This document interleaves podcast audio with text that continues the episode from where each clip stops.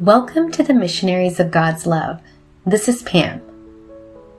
There are many distractions, personal pleasures, and things in life that are not necessarily bad, but sometimes they don't let us grow. They keep us stuck in many areas of our lives, and one of them is our spiritual area. Let's meditate on that today.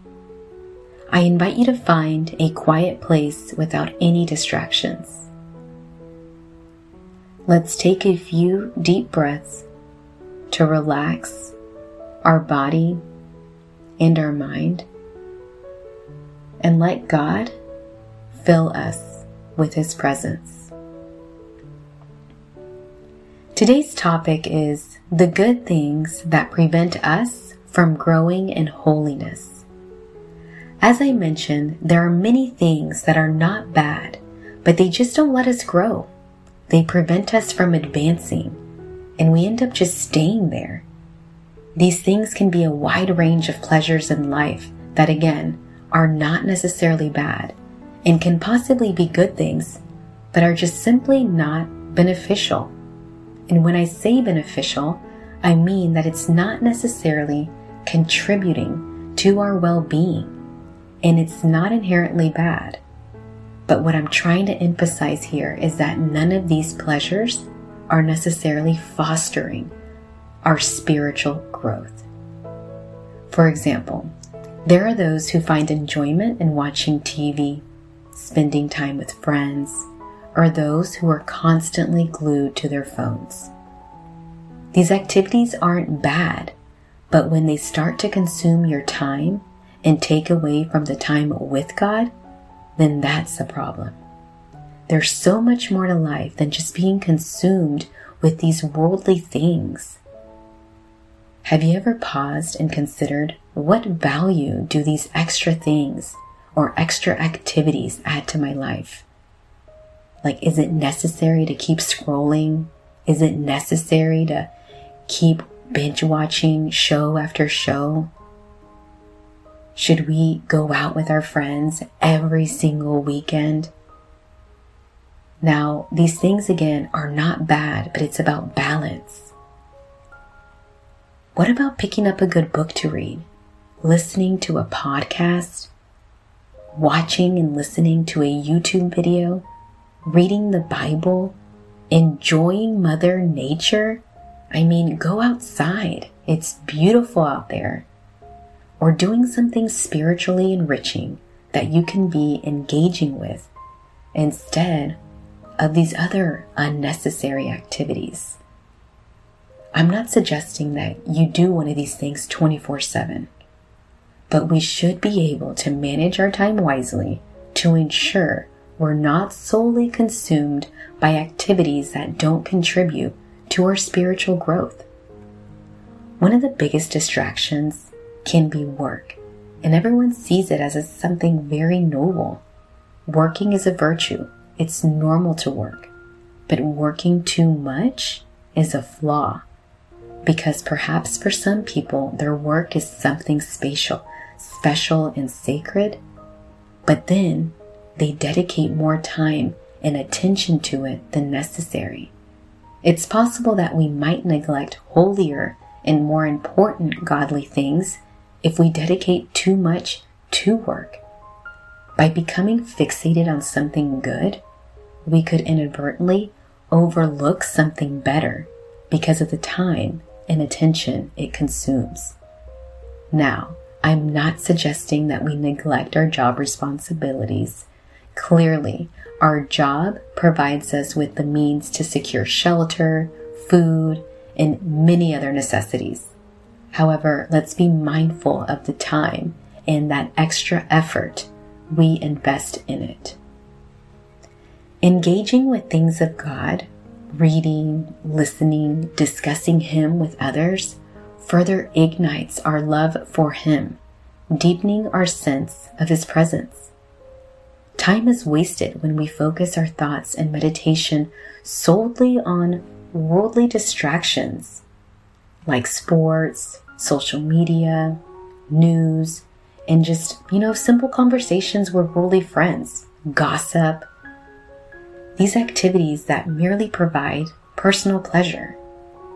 While these things aren't bad, well, gossip is, but you know, just typical conversation, they do consume our time. It's essential for us to make changes and reevaluate our schedules to ensure that we're primarily focusing on what truly matters. This way, we can refocus our attention on what is important, and by that, I mean God. In Psalm 119, verse 15, it says, I will meditate on your precepts and consider your ways. What this is saying is that when you read any holy book, it helps, and it helps a lot. Reading the lives of the saints in the Bible, it allows us to learn from their experiences and live through them. They serve as a guide. They made mistakes they learned from them and became great spiritual teachers of life. That's why it's beneficial to develop the habit of reading them, starting with just a little bit each day. You don't have to read a certain number of pages or chapters, but rather start with just a few sections a day. Dive and immerse yourself in the Word of God, and believe me, once you start, you'll begin to crave the word, and slowly you will see yourself reading more and more each time. Philippians chapter 4 verse 8 says, Finally, whatever is true, whatever is honorable and worthy of respect, whatever is right and confirmed by God's word, whatever is pure and wholesome, whatever is lovely and brings peace, whatever is admirable and of good name. If there is any excellence, if there is anything worthy of praise, think continually on these things. Center your mind on them and implant them in your heart. Think about all these things constantly and meditate on them. Reading and listening to things of God will invite you to meditate on them. Do you recall the parable of Lazarus? He was a man who didn't commit any evil acts. He simply enjoyed throwing parties and spent his wealth on them regularly. In Luke 16, verse 19 and following, it reads Jesus recounts how this man ended up in hell. Jesus tells this parable to illustrate that the man didn't go to hell because he was doing evil deeds but rather because he failed to do good deeds, such as practicing charity and serving God. He was solely focused on his material possessions, parties, and friendships. While these things aren't inherently bad, Jesus emphasizes that the man's lack of good deeds led him to his condemnation. It's important to remember that this story is a parable intended to convey a deeper spiritual lesson. Failing to do good is a reason for condemnation when you have the opportunity to do good but choose not to.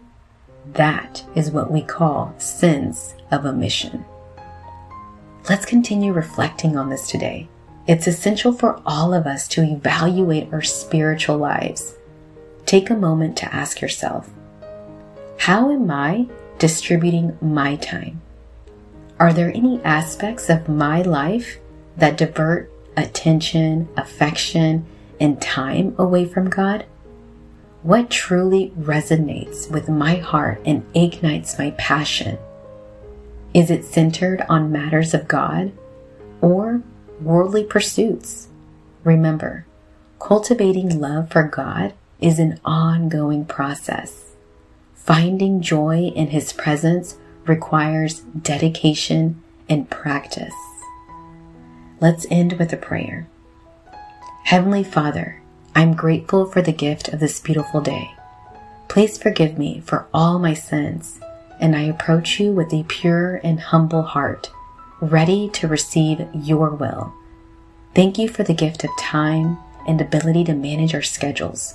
We come before you seeking guidance in prioritizing our days according to your will. Help us separate between what is essential and what is unnecessary so that we may use our time wisely to pursue godly things. Help us prioritize prayer, study of your word, acts of kindness, and spending quality time with loved ones. Fill our hearts with a desire to seek first your kingdom and righteousness. Amen. Spend some time talking with God. Have a blessed day.